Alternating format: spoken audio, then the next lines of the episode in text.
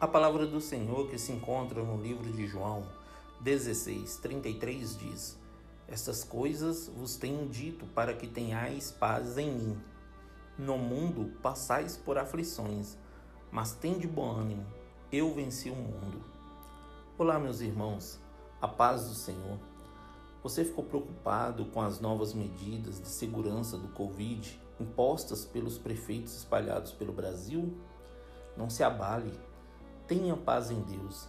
O Salmo 125, de 1 a 3, nos diz: Os que confiam no Senhor são como o monte de Sião, que não se abala, mas ficam firmes para sempre.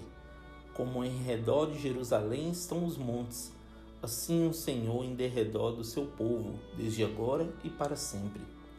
Jesus já tinha nos alertado sobre essas coisas.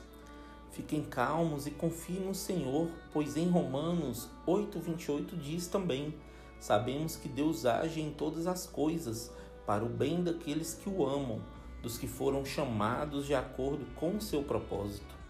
Deus está no controle de tudo e fará com que todas as coisas contribuam para o nosso bem, mesmo que não saibamos como, quando ou através de que. Amém? Permaneçam firmes no Senhor que Deus abençoe você, sua casa e toda a sua família. E lembre-se sempre, você é muito especial para Deus.